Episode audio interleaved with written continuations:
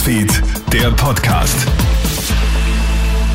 Schönen Freitag aus der Krone Hit Nachrichtenredaktion. Felix Jäger hier mit deinem News Update. Droht uns im Sommer der nächste Preisschock?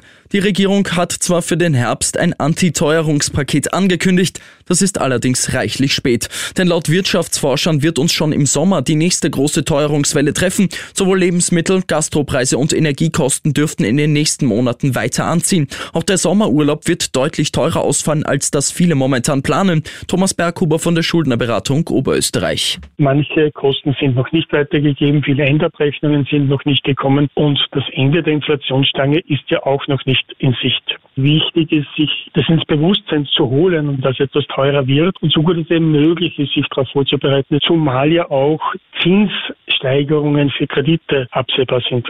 Schocktat in Burgund in Frankreich. Ein 14-jähriger Schüler hat zugegeben, seine gleichaltrige Freundin erstochen zu haben. Das hat gestern ein Staatsanwalt bestätigt. Demnach hatte sich der 14-jährige mit dem Mädchen nachts verabredet und ihr dann mit einem Messer dreimal in den Nacken gestochen. Als sie flüchtet, tötet er sie. Zudem weist das Mädchen zahlreiche weitere Verletzungen auf. Der Junge sagt gegenüber der Polizei, dass er mit voller Absicht gehandelt hat. Sein Motiv ist noch unklar. Geld her oder ich vergifte Essen und Getränke. Dank der erfolgreichen Ermittlungen einer österreichischen Spezialeinheit ist jetzt ein Slowene gefasst worden. Der Mann hatte versucht, mehr als 200 Unternehmen in ganz Europa zu erpressen. Die Forderung dabei immer, eine bestimmte Geldsumme in Bitcoins bezahlen, sonst vergiftet er Getränke und Lebensmittel, etwa mit Rattengift. Beamte aus Oberösterreich können den Mann, einen Slowenen, dann in Italien orten. Die italienische Polizei hat den 47-Jährigen festgenommen.